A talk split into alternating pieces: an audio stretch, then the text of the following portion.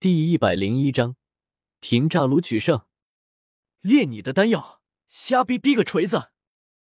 看到古河一手炼制着丹药，一边还敢辱骂自己，萧贤顿时受不了，直接怒怼道：“在自己面前装逼，给你脸了是吧？没看到上一个装逼惯犯都成了他的小弟了吗？我真的没有装逼。”来自萧炎的反驳：“庶子。”听到萧贤如此粗俗，古河怒瞪了一眼萧贤，随后专心炼制自己的丹药，没有瞧这边一眼，俨然一副眼不见为净的傲娇样子。切！看到古河这样，萧贤不屑的鄙夷了一声，也不想理会他。要不是为了丹药，他才不会提出鄙视呢。可可，至于你们，都淡定点。谁说丹药里面不能够加调料品呢？怼完古河，萧贤扭头看向一脸怒气的炼药师工会众人，解释道：“那又是谁告诉你，丹药里面能够加调料品的？啊！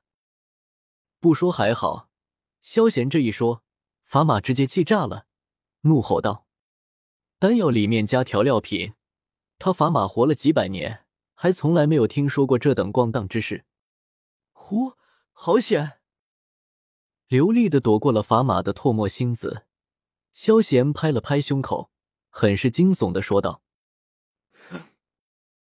闻言，砝码脸色更黑了，只得冷哼一声，用心底的怒气来代替此时的尴尬。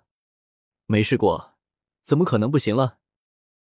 想到砝码老头对自己还算不错，萧贤没有在意这些，耸了耸肩，耐心解释道：没试过。”好，好，好！既然你这样执迷不悟，那我也再不说些什么了。你自便吧。看到萧贤居然还执迷自己的歪门邪道，法马怒极生笑，直接一甩衣袖，回到了座位上，眼睛直直的看着萧贤。法马脸上满是讥讽之色，他倒要看看炼制丹药到底能不能加其他东西。无稽之谈。炼制丹药怎么能和烹饪那些粗鄙之事同论？真是荒谬！药材的分量和融合都是根据丹方来的，丹方才是炼制丹药的根本。想要凭空加入其他东西，不是天方夜谭又是什么？呵呵，我倒是希望他能够继续装下去，到时候说不定咱们还能够见识一下药材大餐的味道。总有些人自以为是，老话说得好。人不疯癫枉少年吗？看到法马生气的样子，炼药师工会的执事和长老嘴角含笑，各类冷嘲热讽脱口而出，仿佛正在上演吐槽大会一般。自辩，我是个文明人，从来不随地大小便。听到法马的话，萧贤内心刚刚吐槽一句，就听到耳边传来不和谐的声音，顿时抬起了头。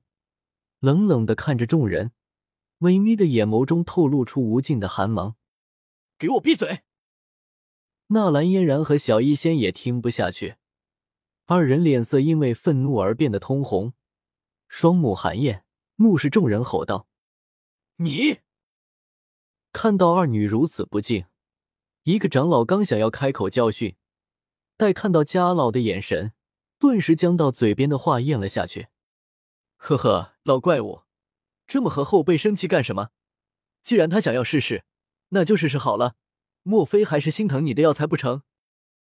对萧贤很是满意的家老，看到法马生气的样子，顿时当起了和事佬，笑着打趣道：“哼，我不过是怒其不争而已。”听到家老这话，法马心里的气消了大半，但萧贤的做法。他还是无法忍受，只能冷眼相待。作为丹道的坚定维护者，他压根无法相信，把调料品加入到炼丹之中会发生什么奇妙的反应。有的反而是对丹道的践踏和侮辱。你们要是不服气，打个赌如何？看到长老执事们那不忿的样子，萧贤原本不想要坑他们的，不过既然送上门来了。他可不能不收啊！怎么个赌法？早就对萧贤一副牛逼哄哄样子感到不满了。听到萧贤这话，执事长老们都是义愤填膺，瞪大着眼睛，不约而同的回道：“很简单，我开盘，要是我炼制出丹药，算我赢；要是失败了，你们押多少东西，我赔多少。”萧贤眉头一挑，立马解释道：“好。”听到这话，众工会众人惊喜不已，看向萧贤的目光满是蔑视。在他们的世界观里面，炼制丹药有些固定的流程，强加改变必然导致失败，所以他们才敢答应下来。我觉得有些不妥，我们这里这么多人，要是你赔不上，又该如何？虽然赌约很明白，但还是有些不妥。一位资深打赌炼药师站了出来，质疑道：“没错，要是你赔不上，又该如何？”想要空手套白狼，不管你最后结果如何，总之这不可能。没错，你必须保证能够赔偿得起才行。众人纷纷附和起来。尼玛，这都没有冲昏头脑。看到众人这时候还这么理智，本想着蒙混过关、坐收渔利的萧贤，内心叹了一口气，无奈的说道：“不怕敌人太厉害。”就怕咸鱼没耐性啊！知道无法忽悠过去了，萧贤自然不会说随你们处置之类的话。自己的命运必须把握在自己手里，咸鱼也不例外。系统来件给力东西，当个读本吧！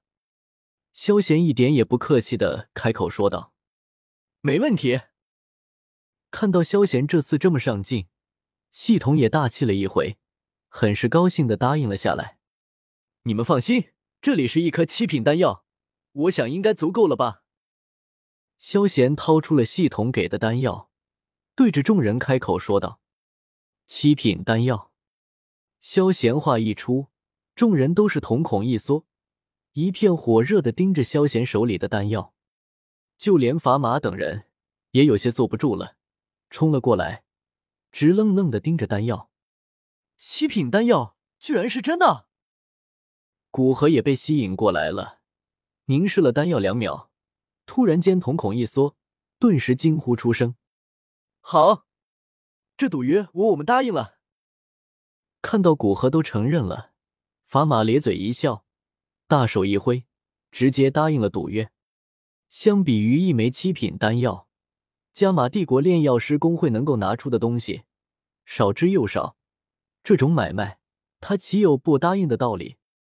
当然，他的美好幻想，前提是萧贤最后失败了才会实现。推荐从斗破开始的女装少年，重要的话说三遍，三遍好了，这两字说完了，本章完。